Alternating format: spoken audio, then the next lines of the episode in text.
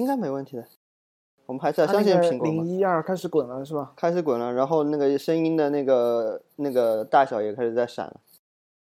嗯，好的，那我们就开始吧。嗯闪的时候是灰色的，对吧？闪的时候，对，有一个颜色条嘛，就向两边的嘛。对，但是灰色的，不是红色的。嗯，对，然后旁边有是有时间在滚了，对吧？有的，还有还有那个大小开。始吧。嗯，不好意思啊，我处女座强迫症。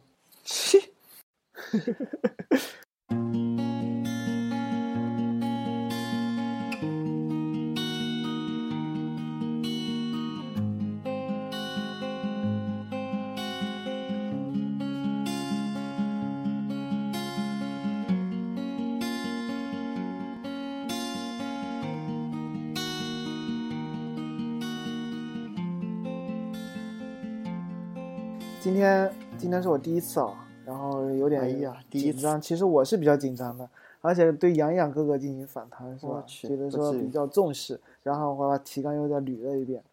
那我就顺着我们提纲来讲，好吧？嗯？嗯那今天我们的主要主要的重心要跟前面几次可能有一点不同，嗯我们会在工作这方面的篇幅放的少一点，嗯但是会在我们的个人经历啊，就是我们对这个行业的一些想法，还有我们嗯生活方面会多一点，好吧？嗯，但如果问到一些可能隐私的东西，你就选择性回答，如果觉得不好回答也就算了，好吧？好，嗯，但是就就今这次为什么会选择这样一个主题来讲呢？主要就是最近很多同事啊，包括就新人就跟我反映了，经常会追问我一个就工作价值的问题。嗯其实有时候我觉得你也会困惑，我也会困惑，我们都会困惑，是吧？对，另外一件事情就是，特别是在遇到很困难的那种阶段，或者说就嗯嗯、有时候看不到头的事情，比如说前年是吧？你在美芝的时候，还是在什么地方？那时候也是哦，弹簧厂是吧？就在弹簧厂。对，嗯，哎呀，前年那时候我记得也是很去年吧困难，有一段时间。对主要是那这个时候的话，主要是资源想很少吧。对，就这种东西，大家就有不同痛苦。那反正就是这次我们的主题主要还是偏向就是生活啊，就是偏向我们自己对这工作理解这方面，好吧？OK，好，那下面开始第一个主题，嗯就是我想首先想了解一下，其实以前我们也探讨过，就是我们嗯一开始工作的时候也会有这方面一些理解，就是说我们是怎么理解我们这个行业的。另外一方面，你现在已经算是结婚了，对吧？你对不能叫女朋友了嘛，至少领证了嘛。那是你怎么平衡我们这种行业决定了生活的？比如说，就是我们这个行业不是一直出差嘛，是吧？对但是你怎么去平衡这两者生活的？这是第一个主题。嗯那我先问第一个问题啊，嗯第一个问题就是说，你对 IT 咨询行业是怎么理解的？就是我们现在所处这个行业。嗯，怎么理解？怎么说呢？就是说，对我们就是提供解决方案的一个公司吧，然后就是卖脑子的，嗯就是卖脑子的，就是客户把我们招过去呢，就是呃，让我们去提供一些专业化的一些想法。虽然说经常性客户觉得他自己很懂，然后客户觉得他的想法都是对的，但是我们还是要义无反顾的去提供我们的想法，去做我们认为对的，我们认为一些合理的一些东西，对吧？那你觉得这个行业跟那个什么，就我们现在所处的 IT 咨询行业啊，跟麦嗯肯锡啊那些有什么区别呢？区别的话，其实其实蛮明显的吧。麦肯锡那种东西，它都是做一些战略性的东西，它实际上是就是一些，嗯、它是不做实事的，应该说，它出的都是一些战略规划的东西。那他出的东西可能要，比如说要过个半年、一年或者五年、十年才看得到。那我们做的东西就是项目结束的时候，我们就是可以，呃，你至少有一套东西，你是在那边，你是马上就可以看得到的。你是也可以，比如说做，而且尤其像我们做 Mass 或者说做那做 Mass 这块嘛，有计划，然后有车间，那这些东西的话是可以马上就可以看得到效果，尤其是车间的。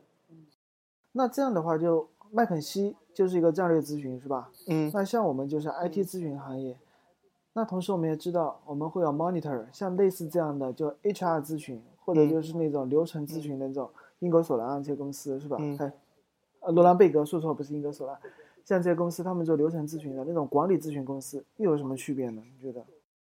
管理咨询这个我倒还真没想过。因为经常也是会有新人问我们这些问题，他们其嗯实在进入我们公司的时候，感觉，哎，首先是看中了咨询两个字，就往往忽略了 IT 两个字，这个咨询这两个字的光环好像是蛮强的。对对对，就是按照我的理解，其实咨询的话，只要你能够给客户像你说的提供专业化的建议，对是吧？对，其实，在任何一个领域、任何方面都能成为一个咨询顾问或者咨询行业。是的，就是说咨询的话，之前的话可能就是说更多的话可能有呃想法就是说有更多的经验嘛。包括我刚开始做这个行当的时候，我爸就在说，你去做咨询，你你个你个嫩头青，你去做咨询，咨询不都是的，是呃都是上了年纪的，然后拿个包包，然后到处走的这种。那那一开始的时候，实际上跟他是没什么好交流的。其实我现在也不确定，我爸到底有没有理解我现在在做什么事情。其实我觉得也是我们一个难点吧，就是怎么让家人理解。对，但是我从读大学开始就很难让别人理解了，因为我是交通大学，是吧？嗯，别人就会不了解，人就问我交通大学是干什么的，是不是出来做交警？我靠，这个有点偏差有点大。呃，所以说就是这样，就是其实我们在行业的确挺难被人理解，但是我觉得就是我们应该是着眼于就是对企业信息化提供专业化的咨询建议，是吧？对，就是其实很很那个嘛，就是我们专注于一点，就有我们的立足之地。对，好，那我们知道咨询行业是 IT 咨询行业，现在有很多很多，我们传说中的五大是吧？嗯 A B C D I，然后我现在不知道 B 还在不在的，哦 C 还在不在？B 应该在，嗯但是就是说我们汉德本土咨询跟那些国外的那些五大，你觉得区别在什么地方？嗯，怎么说呢？其他那些公司我还真都没有合作过，但是，呃，就在网上看到的一些信息来说的话，至少我们公司的话，那个包括它的那个项目分享，包括它的经验分享，然后包括它的那些团队合作的话，应该还是比较比较好的，因为它有一个应该怎么说？呃，有一个知识体系吧，就是说很多你有你遇到问题的时候，总会有各方各样的专家来帮你去解决这样的问题，只要你找到对人。你说我们公司是这样的，对吧？对，嗯，其实就最近我在那个美，在那个什么，在美的的时候，因为也是跟日历的人会经常在一块接触，是吧？但是我就发现，虽然做的事情可能是类似的，但是就是我们最终在做事的方法或者看待这个问题的时候，可能会有差别。怎么去理解呢？就是他们每个顾问，可能真的就是局限于做一个顾问，嗯而且就是这个领域的一个顾问。嗯而且他们就是在选拔顾问进入他们公司的时候，他们很一般是不太愿意要那种新人或者实习生或者培训生这样来进行一个呃培养，然后再慢慢进入这个行业的。他们往往就会寻找一些已经有一定的背景的或者一定经验的人来做他会要一些件事情手手是吧？对对对，所以说他们这个人进来的时候已经固定了做一个方向的事情，嗯甚至还会有更严重，就有些人是做项目经理，有些人嗯不做项目经理，这样的话就在进进入公司的时候已经被框定了。嗯，就是说所以说他们的话，就是我觉得他们是更专业，他们就是已经是可能说分工到一定的地步了。就是说，你可能每一个人可能就是一个一个螺丝钉，然后你就你过去就只做固定的事情。对那这一块的话，可能按你这样说的话，其实那个汉德也是有一个，就是至少有一个成长体系吧。就是你是从小顾问，然后到呃高级顾问，然后再到项目经理，都会有这么一个过程。就是说，所有的岗位，你实际上都是有机会去做到的，只要你待的，只要你待在这里，然后你有进步。对而且就是我觉得现在像我们这个行业，可能就是准入门槛越来越低了，对吧？对。因为信息化这件事情在大家的脑子里面普及已经非常厉害了，包括企业，包括每个人的脑子里面。所以说，就是我觉得就是每个人在我们这种公司里面，可能更像个平台型公司，因为我们能嗯。提供的方案是多种多样的。就可能像那些 A、B、C、D、I 这些公司，他们更，比如说我就是专注于做，呃，某一个行业，对吧？某一个？对对对对，就是某个行业或者某一块解决方案，但是我们好像什么都是有可能的，对，就是我们可能自己创造出一件事情，我们有的资源就是有可能所有的客户，对，所以有可能来说的话，就是可能说，只说有可能啊，汉德可能走到后面的话，也有可能还是也是会走到他们那么个地步。对对对，但是至少说现现阶段来看的话，我们还是说，对于不管是对于培训生来说，还是对于呃你社交进来的，都还是有一个呃成长的阶梯在那边的。不会把你固化在某一个阶层。固化在某一个阶层。对，就是会舞台会比较大一点，而且以后你自己选择会相对比较自由一些。对，只要你愿意往上走。那因为信息化有很多领域是吧？做嗯 ERP 也好，做 MES 也好，做 CRM 也好，做分销物流也好，都有相应的那种各种的模块了。嗯而且现在专业化越来越高，每个模块都应该有自己独立的一些产品或者一些标准，对吧？嗯，那你觉得我们精益做的事情到底是什么样一件事情呢？跟其他的部门或者说跟其他的那些传统做 ERP 的公司有什么区别呢？嗯，怎么说呢？精益做的事情实际上主要就是精于车间，就是说定位实际上是很清晰，就是说在 ERP 下层，就是精专呃专注于解决车间的任何车间的所有事情吧。可能我们之前的话，可能对于那个硬件设备的东西东西没怎么涉及，是我们不碰的。但是现在的话，实际上我们也开始碰。那基本上就是说，整个车间的东西，从我们的呃以还是以物流物以物流这条线来看的话，基本上我们都会涉及。你所有的从你的采购到你的入库，到你的车间移动，到你的成品，然后在生产加工过程当中的硬件设备，然后再包括我们的那个生产计划，去指导我们的车间到底怎么样生产。那所以说，对于我们精益来说的话，他要做的一个事情就是整个车间下层跟车间所有相关的东西。嗯，那你有没有一种感觉，就是因为我们经常会去做预销售，有时候会跟其他做 SAP 或者做 Oracle 人一块合作，是吧？嗯嗯，我感觉就是可能我们在某些领域跟他们相比，好像更专业一些，是吧？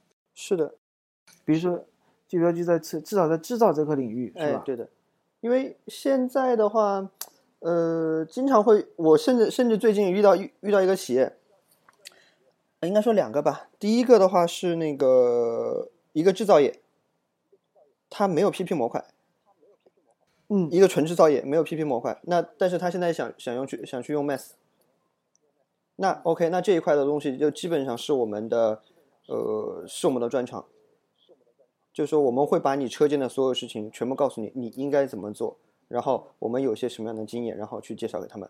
那甚至说，那个甲方的那个客户经理，这当场就可以说，哦，OK，这个东西就是我想要的。那这是一个案例，还有一个案例的话是另外一个预销售的例子，就是说也是做做 SAP 的，做一个 ERP 项目。OK，但是我看到他的那个方案建议书来说，关于车间的那个介绍大概也就十页，大概就十页的东西。但是如果这十页放到我们部门来做的话，那可能就是完完完整整的一个项目，那一百可能就是。那看你做多大了，你真的是你心有多大，那就有多大。它的整个 PP 模块就十页，对，当然这只是一个建议书啊。但是就我们来说的话，我们光出一个车间的 Mass 的建议书，可能都可以超过一百页，可能都可以超过一百页。是，所以说我就在想，是不是？但是你也不能说就做 ERP 的他不专业，他可能就是专注的关注的事情可能跟我们不太一样。应该说对吧它视角是不一样的嘛。我们之前一直在说 ERP 的话，它要解决的事情是财务业务一体化。那我们专注的视角视角的话是业务实务一体化，这两个视角是完全不一样的。我们更关注的是解决就是车间现场一些问题，所以说这样的话就会把事情变得很多很多了，对吧？就会变得更细。因为 ERP 的话还是看财务，它最后还是看以财务报表来导向的。就是说我不管你做什么样的业务，你到最后你给我把账结了，你这个月结账结成功了，几天你给我把账结了，然后报表出出来了，OK，你这个 ERP 上线就就成功了。那可能是不是可以这么理解？比如说，就是他们就关注，比如说我的工单有没有生成了，工单生成以后，我的这个完工数据或者相应的工序移动的数据有没有放到我们的工单里面来了？有可能它的工序移动的东西都不是那么在意，他只要说最后这个工单关闭的那一刻，你的这个工单的成本是是对的，或者说如果你不对，OK，你有其他的办法，你去把那个工时啊那些一些成本的东西，你给我手工你给我录进去，都 OK，嗯，都 OK。明白。那相当于说，就是他们更关注的就是最后的结果了。对。但是我们更关注这个过程，对吧？是可以这么理解吧？是的，反正就是我们是更多的是为从某种角度说，他们更多是为财务或者是为公司的一个总体管理去服务的，是吧？对的，对的，但是我们更关注就是生产管理这件事情。是的，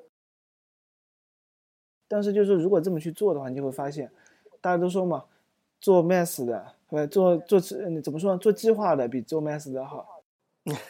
做呃做 mass 做计划比做哎，应该怎么去说那句话？反正做 ERP 的比做计划好，做计划做计划比做 mass 的好。那这样就就会变成什么呢？就是你站的越高的事情越轻松。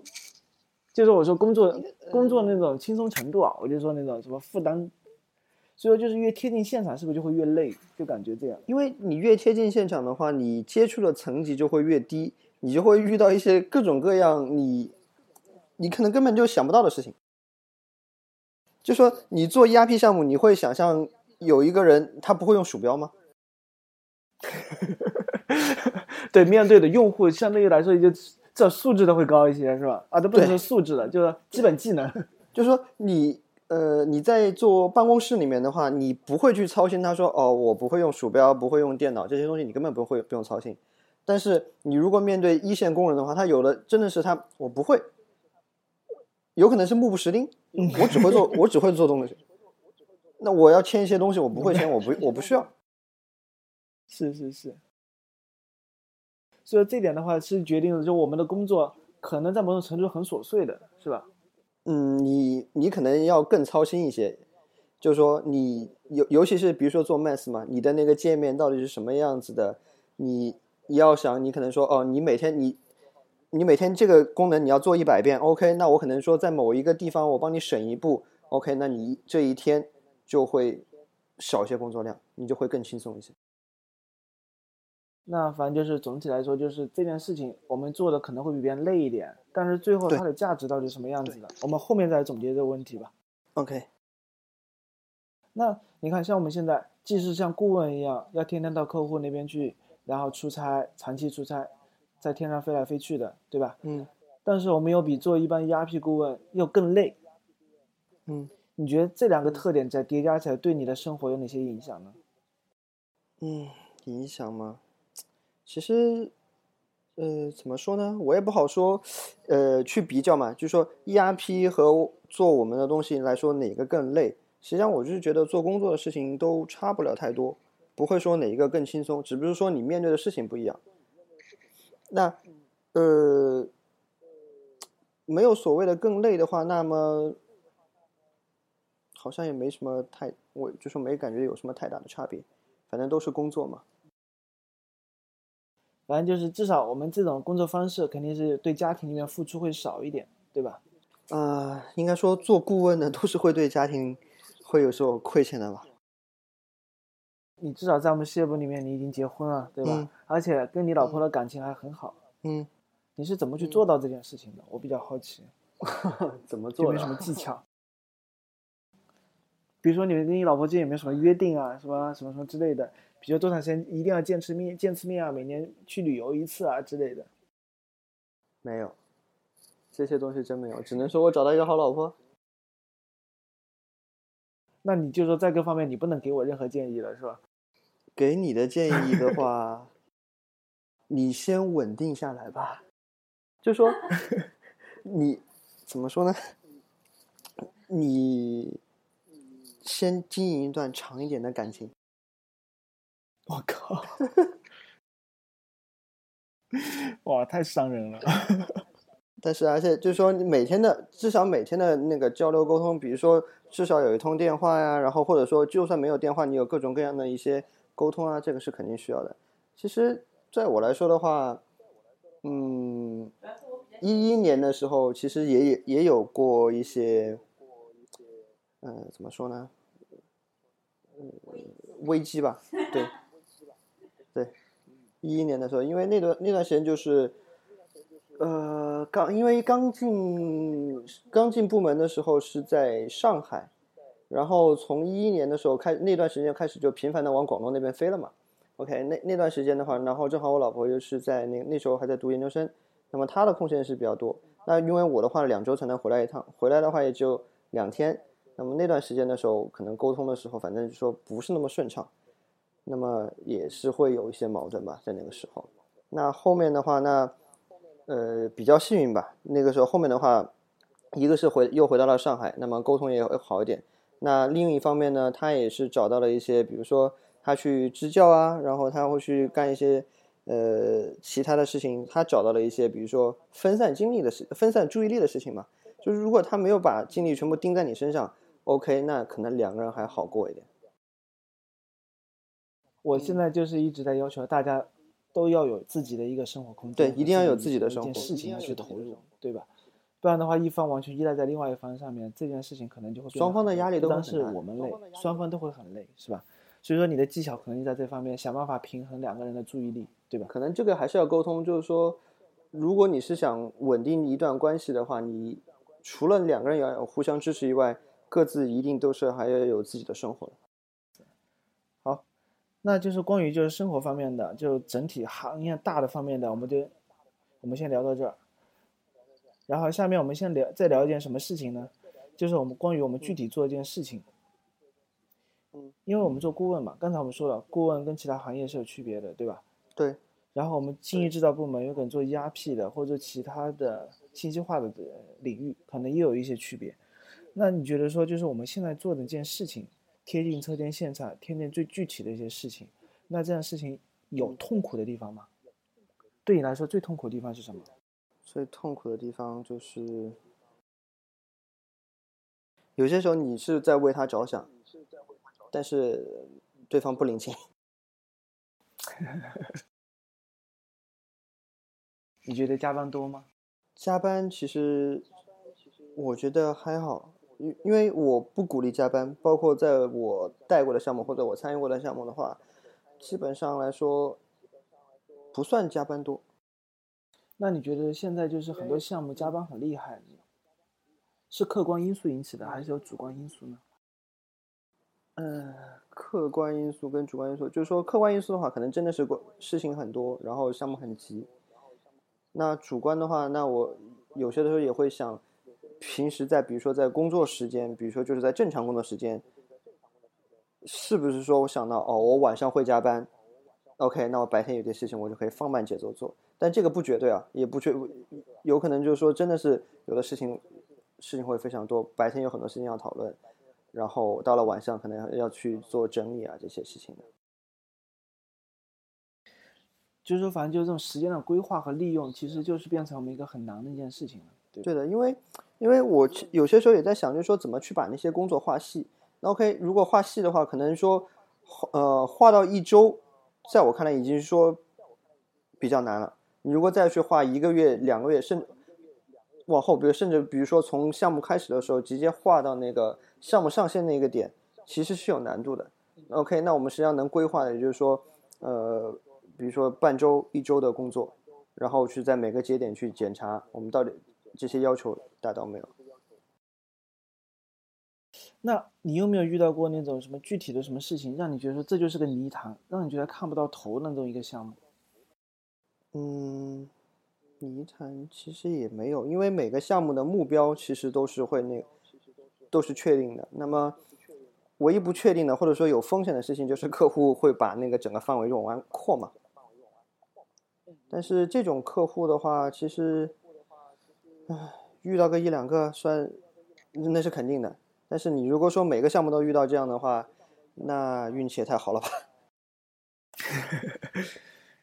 因为现在我们就发现，就至少我跟一些同事交流啊，就是还有我自己也看到一些东西，我觉得就是说做 mass 好像在上线那个过程啊，目前来说每个项目都很痛苦，因为 Mass 的话，特别就是仓库车间一块上的时候，对，因为那段时间就就就说上去的那个时候，是对车间和仓库的业务变化是非常大的，尤其是那个车间吧，仓库可能会好一点，因为仓库的频率没有那么高。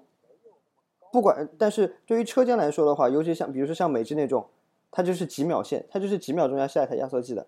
OK，你如果说在那个短时间内，它没有把我们附加给它的这些系统操作搞定的话，那它肯定肯定会不顺。包括一开始我们也有学习曲线，那么一开始的时候我做的不那么顺畅，可能只是说我不熟悉它，出了什么问题我处理不了，那这样的话一定会拖慢整个的节拍。那么从工人那边，他一定会把这些负面负面的情绪去推导到你这里。OK，那对于我们顾问来说，就相当于在上线过程当中，在整个车间到处灭火。是而且车车间的话，往往是二十四小时的，那你还要轮班倒，你至少要说把每一个班组至少要经过两个班次之后，OK，差不多问题会解决大部分。嗯，那你有没有遇到过就是一个问题反复解决、反复解决，就是解决不干净的时候？反复解决不同问题吧，一个问题应该不会这样。因为现在我们看到有些项目啊，就是在做的时候，可能就会一个功能从头到尾都在做一个功能，或者一个半月都在做一个功能，会就一直把它结不掉。结不掉的话，主要的话是有可能说，怎么说呢？会有几方面原因吧。一方面，呃，客户的想法在变，然后再一个的话就是说，一开始调研的时候，他说，哎，我讲的就这么一二三三个情况，到了后面呢，真正快用的时候说，哎，我还有个什么特例。然后这个特例呢，又跟其他做法完全不一样。那好了，那这个程序就是说，相当于原来的架构弄出来之后，你要重新再改。这一改的话，客户觉得说，哎，那你就很很容易啊。但对于我们来说的话，可能说，哦，OK，那你整个架构全全部重新设计，那相当于之前做的一些东西呢，可重复利用的东西就很少了。对，就像按照我现在的一些经验啊，我感觉就是，即使你是做一个很简单的改动，嗯。你不经过一天半到一天或一天半那种测试啊，嗯，做很多回归测试，其实你会留很多坑在这边的。对啊，这一方面就是我们自己顾问的能力不可能可能想不全，但技术也可能会把这些东西会有些漏洞，是吧？嗯，就是说这个是肯定会有，肯定会有了。就是说你在每个做项目的时候，都实际上我都会想到最好有一个什么方法，有一个什么什么呃，应该怎么说？有有一个什么预设呢？就是说，在做项目初期的时候，就去把一个整个功能结构，或者说整个功能的架构吧，功能架构一个那个一个架构图弄出来，然后哪些功能跟哪些功能之间有什么样的限制，先把它弄出来。但是这张图呢，实际上一开始画的时候，你会画的很粗，而且你有可能会画不全，然后它有些的一些相互相互的一些那个。呃，勾稽关系啊，那些实际上是挺难去把它在项目初期就把它弄出来的。但是你如果说到了项目中期的时候，你一旦陷入到那个呃项目实施开发的那个那个压力当中的时候，你有你有可能会逐渐的去忘记这去做这个事情。但是这个事情呢，如果说你把它做出来了，可能对你的整个项目，至少说对项目经理或者说那个呃项目总监或者说技术总监那种角角度的人来说的话。有这这样一份东西，他心里会比较有底。明白。说说我自己的那些痛苦经历吧。OK，就是说你是，其实我刚才为什么在讲这件事情啊？嗯，因为我就最怕的是什么？就是那种一件事情永远做不完，一直反复改，反复改，反复改。嗯嗯，因为我觉得就这种东西对顾问来说是非常没有成就感的一件事情。所以对技术也是很没有成就感的事情。对啊，所以我就觉得说什么事情可能要有一个截止，然后在你这样的话就是没有成就，也没有任何成就感。你觉得就是说过了三天，过了五天，OK，我好像还在原地踏步。因为因为是的，做顾问这个事情的话，实际上你还是需要有一些成就感的。就说你不管是做顾问还是做任何事情，我做事工作拿工资是一部分，但是。我还是会有一个自我实现的一个需求吧，就像那个什么，应该什么马斯洛需求理论，是。哎，所以说就这件事情，我觉得痛苦的确是挺多的，特别就是刚才前面的话题在加班这件事情，其实有时候加班，我觉得那种不是身体累，心累，身体有时候都麻木了，就是心累。嗯，就比如说我在日本的时候，我觉得那段时间是很痛苦的。因为上线上了三个月，一点都不夸张，是吧？然后一直在每天晚上都很晚很晚下班，然后那时候真是感觉看不到头。然后第二年到汇众，我觉得就整个精神都很抑郁，因为你们都知道我是个比较活泼或者开朗的一个人，是吧？然后像我这样都会感觉到非常抑郁的时候。就说有些时候会这样吧，就是包括其实，在汇众的时候。呃，一开始在弄那个什么试制的东西，啊，我基本上那段时间，每每天到下午大概两三点钟的时候，就会心情非常不好，因为想，我靠，这这又来个特殊逻辑，又来一个，又来一个，妈的，烦死了。然后大概到个四，应该怎么说？大概到个四五点钟的时候，心里就会说，哎呀，如果他真的是有这种东西，我给他开个特例，或者说我用一个什么流程去把它替代一下，因为他现在就是这么做的。你人既然能这样做的话，那我无非我的系统弄得更复杂一点，但是我符合你的现状，因为这个事情就是这样。如果我不按照你的做，OK，你就按我的做。但但是你这些东西，你你这些流程，你现在既然存在，那我现在没办法说服你是不合理的。那为了在项目周期内，我去把这个事情结掉，那我一定要，我也只能按照你的东西去做。但是按照你的东西做，也不是说，嗯，也不是说做不出来，只不过说心里可能会有点膈应吧，就是说，是这么一个什么一个烂逻辑啊，就要写出来。反正简单，我总结一下，就是我觉得说，可能我们两个是有一些共同的东西的。我们觉得比较痛苦的事情是什么呢？找不到成就感是比较痛苦的。对的，对。然后一件事情，反好像看不到边际，这时候会比较痛苦的。边际的话，一定是要去画的。所以说，这就变成说，我们到底怎么去解决这件事情啊？就是说，我是一直在给自己画圈圈的。嗯，我在做事情的时候，我总会给自己一些阶段，就像说打游戏一样的。他们说游戏化的工作，脑子里面在给建立这么一个坐标。嗯，不然的话，我觉得有时候真的会感觉很迷失。那说说快乐的事情吧，就说你觉得在这边工作，然后也五年多，五年多了吧？我们都是吧？差不多，五年多了。那有什么那些觉得有哪些比较快乐的事情呢？快乐的事情，团队氛围啊，也这么困难？不是啊，对，团队氛围啊，就是说你现在回过去看啊，就是说呃，你做的这些项目，至少说我们现在所经历的所有项目当中，没有一个是失败的。是，然后这些给你带一期、二期、三期做过去是吧？对，这些项目给你带来的成就感，实际上是应该是你最快乐的事情。就说我出去之后，我可以说。包括尤其是在做预销售的时候，我可以说哦，我们在哪个项目上有什么样的东西，我们就是这么做的。对，然后我们甚至说我们给客户带来多大的收益，是，就说还是通过一个成就感来的，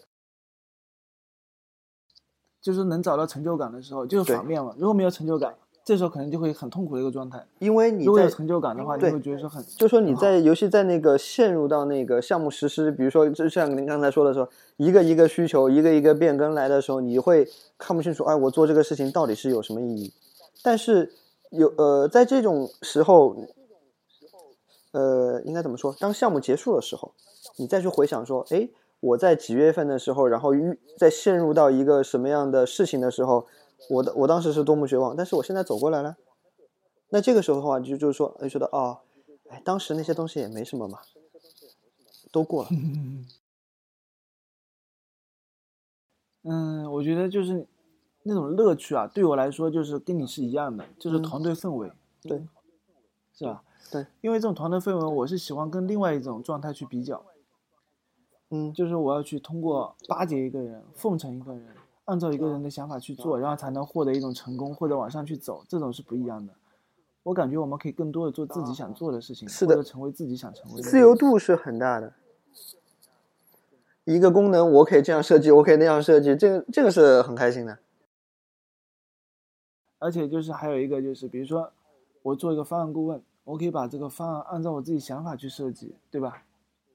然后我做一个项目经理，我可以把这个项目按照自己想法去做一些管理，做一些尝试，能够遇到新的东西，能够有一些突破，这种我觉得就是像你说的一些成就感，这也是没法比拟的其他工作。是，就是说你在做顾问的时候，你可能说，呃，更多的时候是说我这个功能怎么设计，这个流程怎么弄。那么你在做项目经理的时候，说我可以想想说，哎，我这个项目应该怎么管。项目上哪个人，然后现在是一个什么状态，然后我要怎么去调整一下它？就说每个不同的阶段，你可能说你的工作重心不一样，那么呢，你带来的成就感也是不同方面的。还比如说，就是我还有一种快乐，就是我又去了一家企业了，我把这企业拍张照记下来，也许过几十年，呃，不是几十年，过一段时间回顾啊，我已经去过十家二十家企业了，什么时候达到一百家企业，对吧？那是很开心的。对，就是这种。呃，有一种量化的一种东西，让你觉得很开心，就像打卡一样的是吧？是啊，在外界看来，我们也是挺开心的，就是背个包，然后到处跑，然后今天去这里，明天去那里，然后不去不同的企业见不同的人，各种各样的，接触不同的事情。对的。那你觉得，就另外一种，你有没有感觉到快乐？就跟甲方相处的时候，会给你带来一些快乐吗？会给你带来一些快乐怎么说？怎么说？跟甲方，比如说，就是有跟能跟甲方成为过朋友吗？有啊。能够体会到甲方的氛围给你带来的一些比较快乐的东西吗？甲方的氛围比较快乐的东西，我的你要不先举个例子，我还是没有太理解。是这样的，比如说就是甲方他们聚会的时候，嗯，他们带就是把你一块带到自己人，我们一块去，然后一块去聊企业的事情，然后一块在他们的氛围里面，比如说在 A 企业你感觉是这样一个氛围，在 B 企业就是那样氛围，就体验不同氛围，在不同的环境里面工作，你觉得这种是一种快乐吗？这个对我来说好像还好吧，因为。我我没有呃理解到这当中的快乐，但是就是说你在不同的企业当中，你去结交不同的朋友，这个倒是一个快乐。那一般你会怎么去对待与甲方的关系呢？我觉得还是要跟他们真诚相待，去做朋友吧。尤其是说你可能在不同的岗位，比如说一开始做顾问的时候，那可能就是跟关键顾关键用户啊，然后到了。你比如说做到项目经理的话，你可能要跟客户方的经理啊去达到一种默契啊，因为这个东西就是就拿我现在这个项目来说的话，其实说比较明显。呃，刚开始的时候，客户方的客户经理实际上对我们是不怎么认可，他推的是另外一家供应商。那么，但是到了现在来说呢，我至少包包括在项目初期，我们在提一些方案的时候，他是他。如果是模棱两可的，他模模棱两可两种方案都可以选的时候，他基本上都是会反对我们的，他都会去用更严格的要求来弄我们。但是现在来说呢，你逐渐跟他混熟了之后呢，比跟他成为朋友了之后呢，OK，那有些时候在模棱两可的时候，他会偏向你。那这种事情的话，实际上就是说，呃，一来方便了我们项目的推进，然后二来呢，也就是说你可能说多结交了一个朋友，那么有了这样良良好。良性的这种循环之后呢，你工作的你工作推进会更快，然后你也会说工作的心情也会会好。是的，但你觉得说，如果甲方跟你成为朋友以后，他给你提一个需求，是明显不合理的，你会怎么处理呢？那不合理的话，那我要去告诉他你到底在哪里不合理，因为如果你跟他已经是朋友了，他不会说胡搅蛮缠的。他如果说坚持有这样的。需求那 OK，他一定是有他的更深层次的一些需求。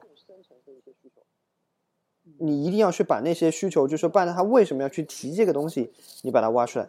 把这东西挖出来之后，你 OK，你可能会才会理解他们说为什么会这样提。因为多数人的话，除非说已经是到了一个对立的状态，如果不是一个对立状态的话，那个你只基本上都是说谁说的合理 OK，那么我们就会听谁。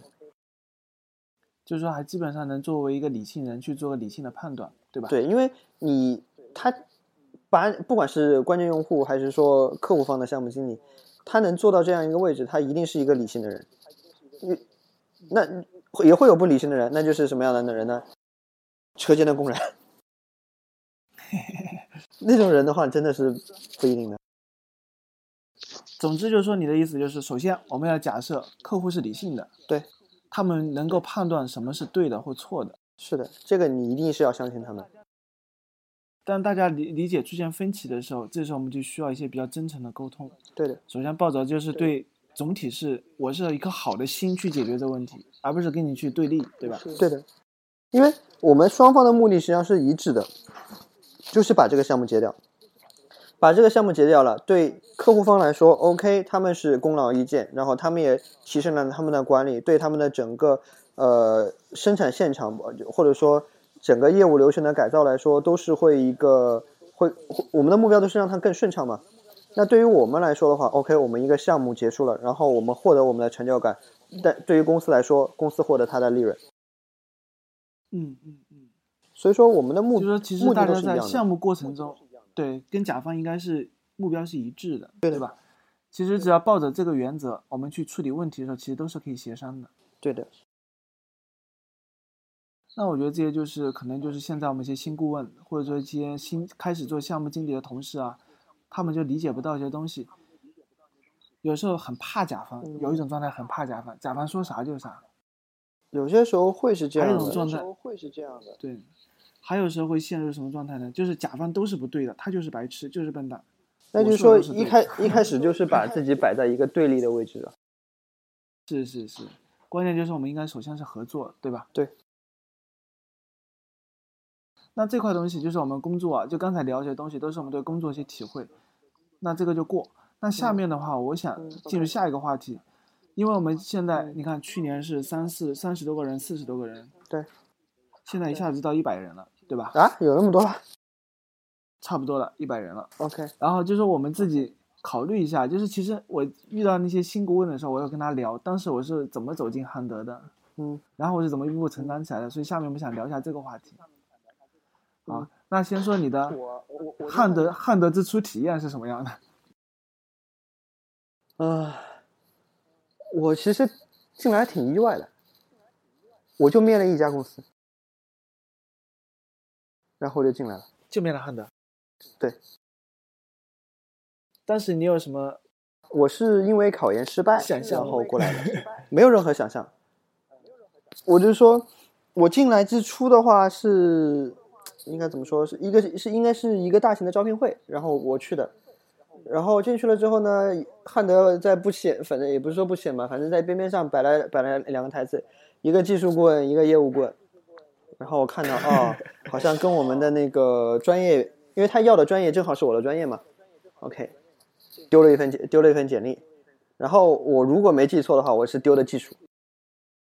然后到了后面呢，他就是可能是看我专业，然后就把我调到业务，调就调了，因为我当时的目的，当时的想法是说，OK，我可能工作到大概十月份，OK，那我就会退出来，然后我继续去考研。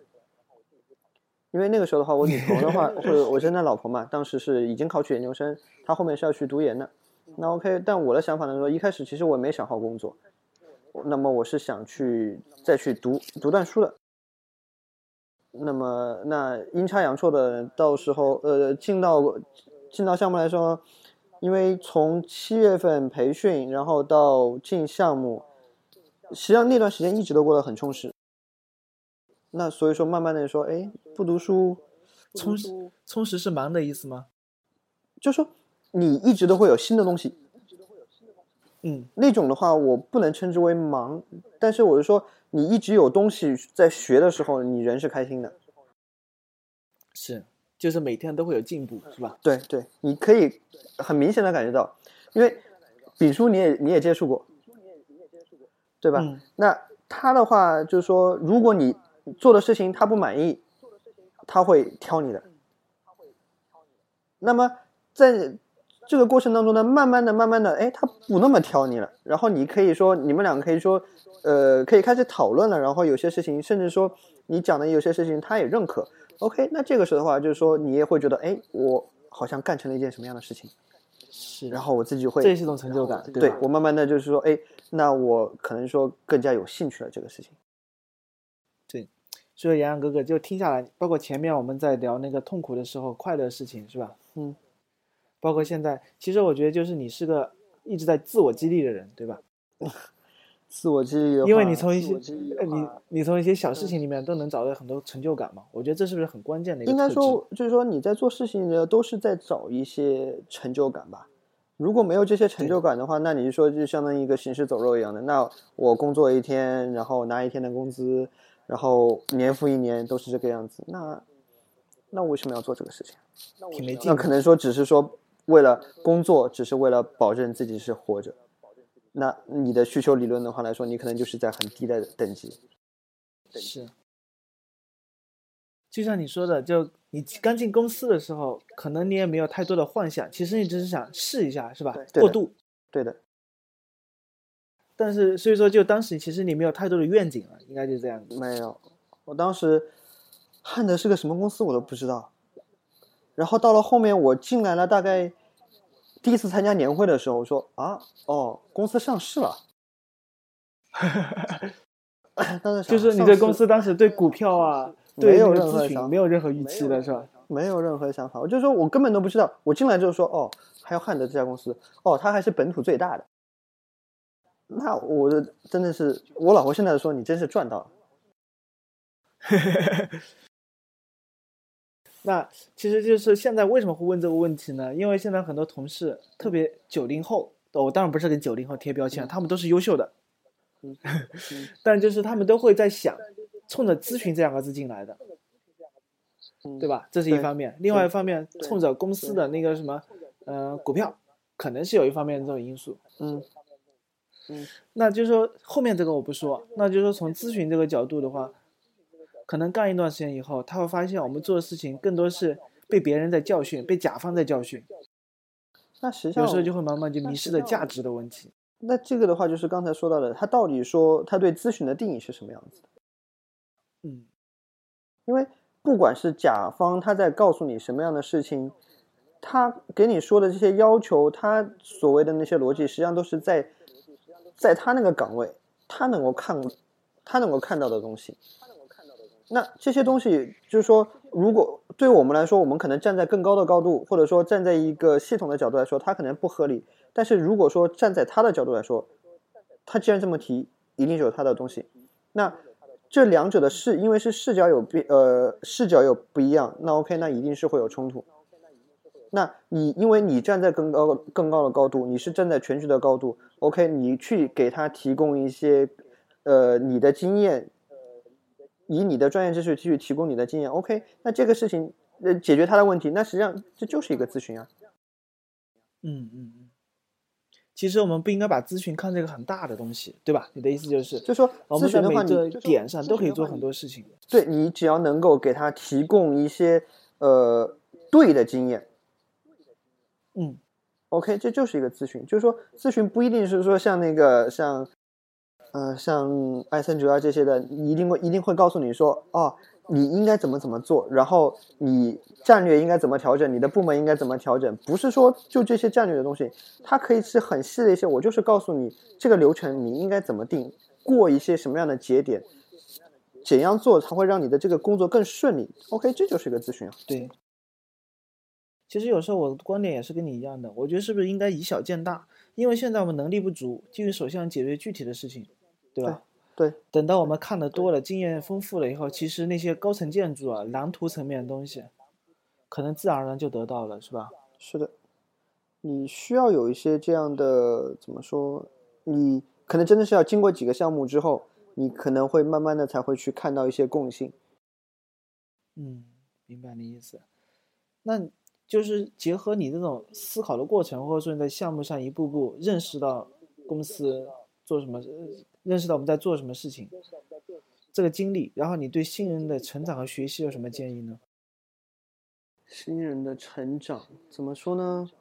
对于第一个项前几个项目吧，肯定都是比较盲目的，就是说你可能会被你你可能做的一些事情，你可能不大理解，因为你上来就说我为什么要做这个事情，或者说我我要怎么去做这个事情，然后嗯、前段时间肯定会有些迷茫嘛，但是那段时间实际上你又很充实，你是说。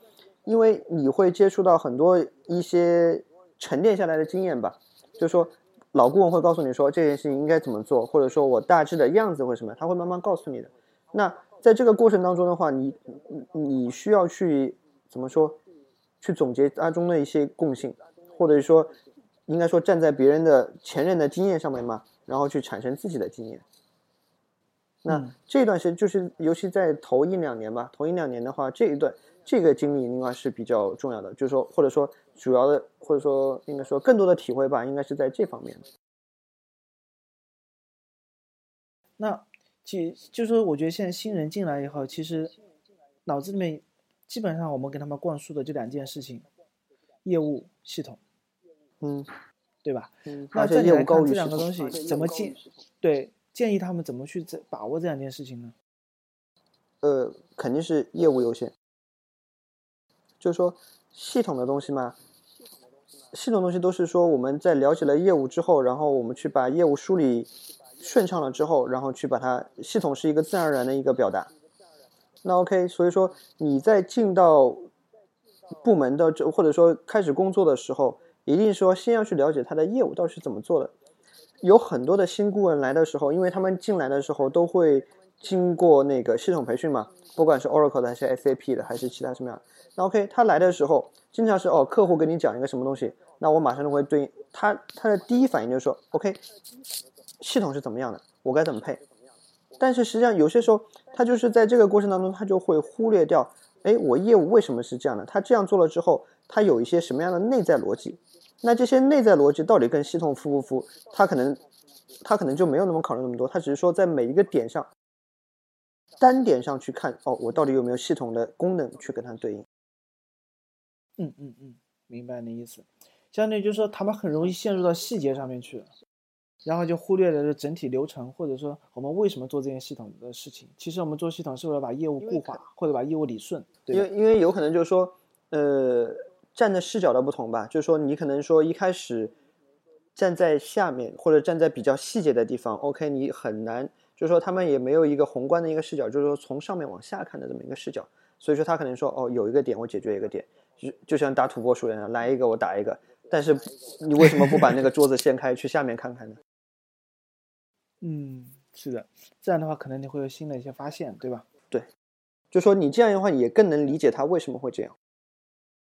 是，那你自己现在项目上的新人，我觉得你应该是这么去要求他们的，对吧？就更多的要去了解一些业务对的东西。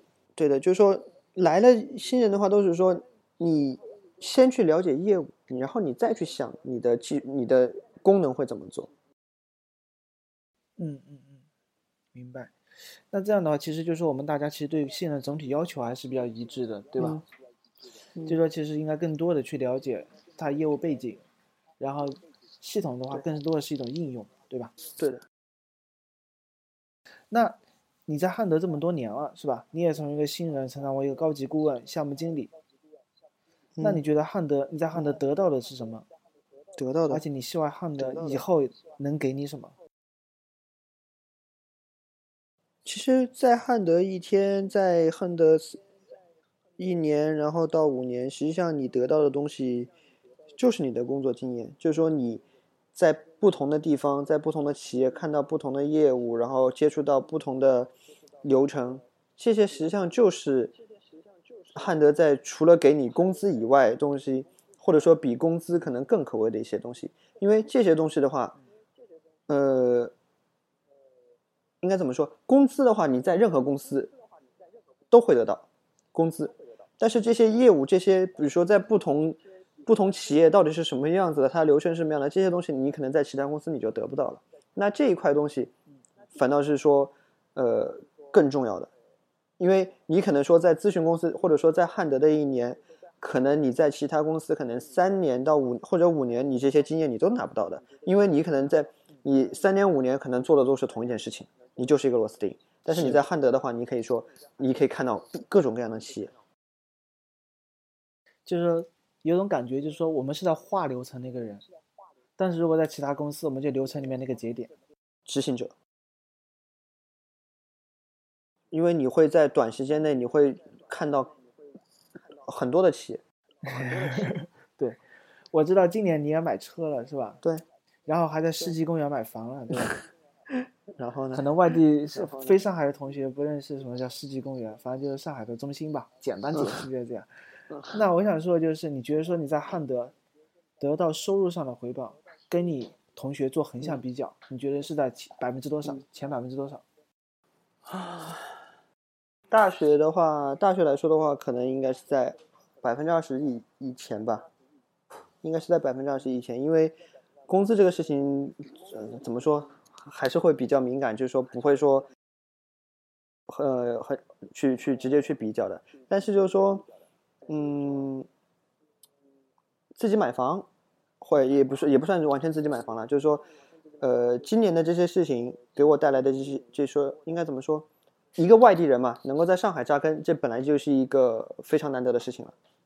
那对对对，这个事情的话，就是说，包括我在去做那个校园招聘的时候，实际上也是我很骄傲的一个事情，就是说有因为会有很多的那一些新人会问到说，哎，你在汉德你给能够给的薪资是什么样子的？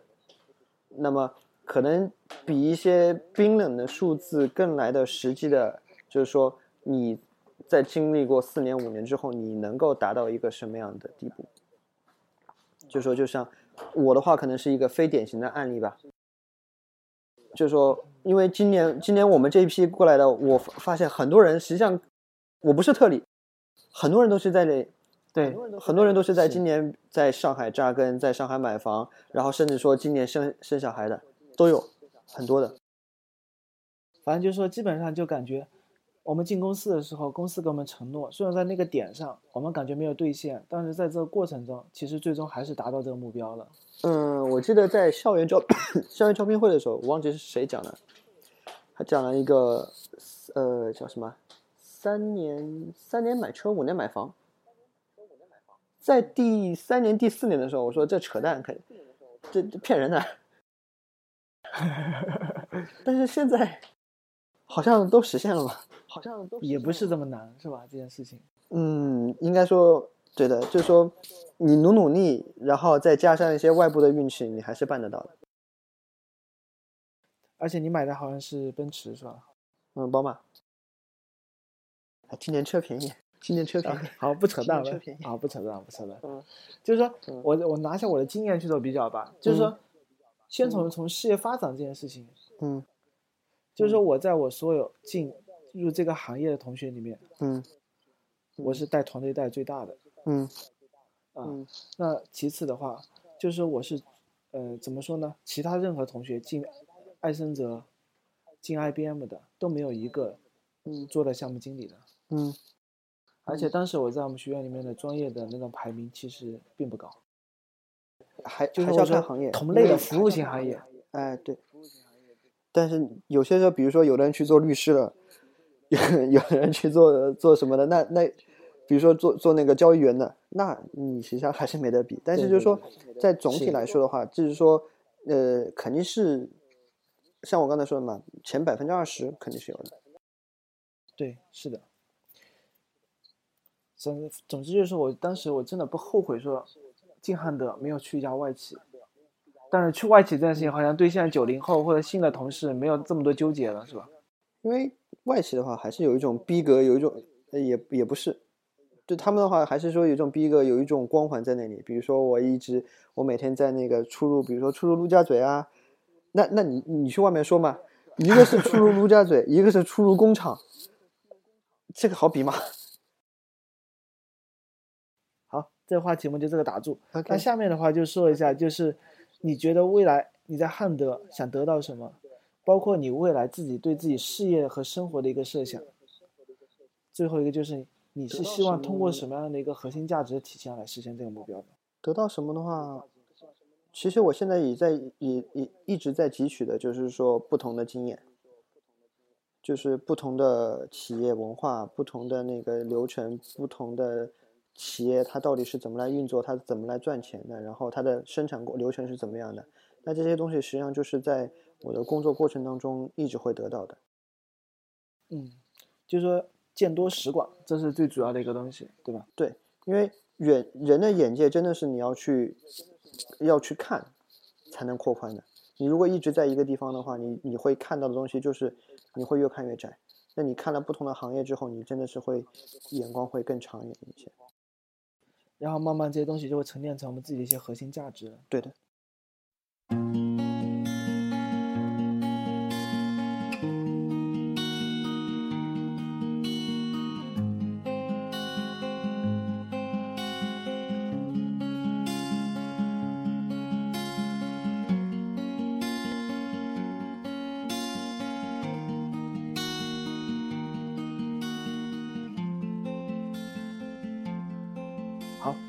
那下面一个，我们聊聊你现在的项目。嗯项目这块我不想花太多时间啊，嗯我就想问你几个点。嗯，第一个点就是我们现在在纽威嗯做了一件什么事情？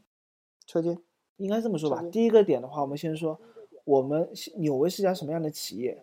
它跟我们平时做的像美芝啊、日立啊这种流水线制造的企业有什么区别？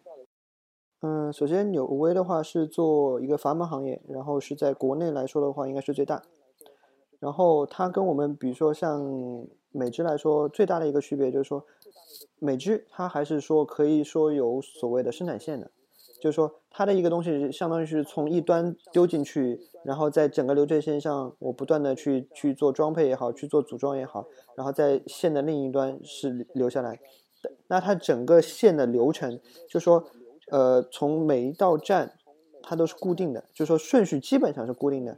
但是对于纽威这种，它完全是手工装配的这种来说的话，它基本上都是一个一个独立的站点。这些独立的站点，它会根据不同的需求来做组合，它会有非常多的排列组合。它的各个组件它是会移动的，但是它就是说，它比如说它的一零二零三零序，这个顺序大致顺序基本上可以固定。但是，一零下面可能有三个工位，二零下面有两个工位。那这种下来，它最多的可能，它就就已经有应该几种，六种可能性了。嗯，就说它的这种那个加工顺序，在不同的工位当中，加工顺序是完全不一样的。那这个的话，跟美制那边是不一样。而且它的节拍来说的话，呃，应该嗯也不不好说节拍，就是说美制它还是生产标准产品的。那对于阀门这种来说的话，它基本上都是那个。克制化，我们之前说 ATO，然后 MTO，它这个的话基本上是，呃，应该叫什么？设计的话好像是什么 CTO，不是不是 CTO 吧？config，呃，config，从不从从设计开始的，对，从设计开始的。嗯，明白。就相当于说，它的整个加工过程都是一种跟平时那种做法都是有区别的，是吧？对，他们很少有那种，它很少有那种批量化的东西。那你我们在这件事情里面做了些什么工作呢？在这个项目里面做了些什么工作？在这个项目上的话，比较，嗯，在我来说啊，比较麻烦，呃，不应该说比较有特点的一个东西的话，就是把它整个的加工顺序，就是说从我们的进站出站，虽然说可能其他人，我想想，好像在那个茂联那边有做过，但是对我来说的话，对于车间这一块的话。做到工序级别，甚至说工序下面的工位级别的进出站这一块，是之前没有接触过的。好像戈达特之前有做过，但是戈达特好像也没有做到那么细，就是说，呃，它的前后道工序啊，进站出站啊，然后一定一定会衔接的，就是说衔接的那么紧，然后还有这样限制。戈达特的话，可能还是一种流水线。那在我这边的话，基本上每一个点都是离散的。明白。像这种生产方式，你觉得说它最关注的指标是什么东西，或者最关注的业务是什么？比如说，就是有些企业它比较关注追溯，有些企业比较关注生产进度。纽威原来在那个车间这一块，它是完全是聋子瞎子，它的整个车间就是个黑箱，他不知道整个车间我现在在做什么事情。原来我们在会众的时候，可能说，呃，一个厂长他每天早上到车间去跑一圈，他的是他就大概可以知道哦，我现在在做些什么。那而且会众那边的话，他因为他都是那个重复制造嘛，他的产品可能说没有种类没那么多。但是对于纽维来说，他的东西都是每一个产品都是不一样的，他没有所谓的标准产品。那么他而且他的报工的话，完全是。全部是那种手手工纸质的，随便乱随便写，而且它的所有工序进站出站，在 SAP 当中它是全部不提现的。等到它入成品库的时候，它才会由系统一道从第一道序一直报到最后道序。也就是说，它在系统上它完全帮不到它。你要帮到它，可以全部用手工报表，由工人那种工人是写的随便手写的那种单据，然后通过文员，然后再上传到。那个出出具我们的报表，那这个的话，起码说我能够通过报表看到的，可能是一天甚至更长的时间的之前的车间的情况。对，这又回到前面那个话题上面去了。相当于说，你们通过车间现场比较细节到工序的那种数据采集，然后把它整个生产过程透明化了，对吧？对的。那再问往深问一点啊，你觉得这种透明化对猫呃纽威，纽威有什么价值呢？呃，进度把控吧，因为现在的话，他们多数，他们怎么说呢？他们是，嗯，他们很想知道我们他现在在做什么，接下来要做什么，他缺什么。但是现在的话，他他根本就不知道我在做什么，我到底有多大的能力。但基本上都是说，可能拍脑袋说，哦，我现在在做什么东西，然后我能够做多少东西。因为现在我我跟他们也混熟了嘛，他们每每个月都在说，哦，我大概这个月能够做多少钱的东西。但是我进来大概也有大半年的时间，没有一个月他们的指标是完全的。明白。就是说，他们现在如果按照现在这种组织方式的话，他们只有指标，但是这个指标能不能兑现，谁都不能确定，是吧？呃，基本上来说没有完全的，没有完全。明白。就是通过透明化，其实可以加强对车间现场的控制，对，对吧？就能够帮助我分析说到底问题出在什么地方。是的，因为他们现在他们只是说大概说哦哪个点是瓶颈，没有任何数据去支撑它。明白。那好，通这个通过这个问题，我再往下延伸啊。嗯。因为我们是帮他做了过程过程的数据采集。嗯。实现一个透明化。嗯。那这种。为什么？嗯，就是这么怎么去说呢？因为这跟我们标你的现场的模式，跟我们标准的功能，或者说以前做的那些系统的方式，可能会有些区别。嗯，那现在还是用我们这个框架去做这件事情，在方案层面和在其他层面，你觉得对你的帮助是什么呢？换句话说，如果不用这东西，你觉得说你能做这件事情吗？因为因为就是说，其实你做的东西可能更多的就开发的这种方。开发的方案或者功能跟原来我们做一些东西差别是比较大的，嗯，会不会有这样的情况？会有，因为这一次这次的话，就是刚才说到的主要呃一个的话是那个工序级别，甚至到工位级别的那些进出站嘛，那么由此带来的可能需要派工啊，那些都是都是都是带一一并带来的。那还一个的话就是关于那个返工、返工和检验。这两块的话，实际上至少是我之前没怎么碰。对，就说所以说在这个过程当中，我也去找，比如说彭 Sir，然后那个还有虚拟虚，就是说都去了解他们在类似的项目上他们是怎么做的。嗯，明白了，就相当于就还是从方案，然后最后转化成你自己的方案，然后再通过开发在系统上实现。对的，就说还是要，因为呃，像徐宁跟彭 Sir 他们那边的话，就是说。虽然说不可能完全一样，但是他们也有一些成功的经验。那么我也不是说完全就是我自己去单独去想，单独去想这想出来的东西啊，我也没有很强的信心说一定是合理的。是合理的。那其实我是想问一个什么问题呢？就是说，呃，其实用我们的系统这个平台去开发，用 SAP 的平台去开发，其实都在做开发。对对。对，那你觉得说，我们假设就像不用我们品系统了，然后去用 SAP，你要说做的话，有可能性，有可能性，因为呃，SAP 来说的话，它有很强的配置性，它也，我也相信，就是说，你如果硬要用 SAP，OK，当然肯肯定是可以的，但是怎么说呢？用 SAP 的话，它的功能界面对于一线的工人来说过于复杂了。嗯，因为友好度是个很重要的原因，是吧？就是用那个产品。对，还有一个的话就是价格嘛。的话就是价格嘛。价格。嗯。我最后就想问，跟你呃说一下，就或者我们了解一下，就是我们在价值穿越这个访问啊，你觉得对他有什么建议？而且下次你最想访问的是谁？想了解一件什么事情？徐徐妮。徐妮。嗯。因为徐妮来说的话，为什么呢？他是从富士康出来。就是说有过工作经验，然后去读了书，然后以校招的身份进到我们部门。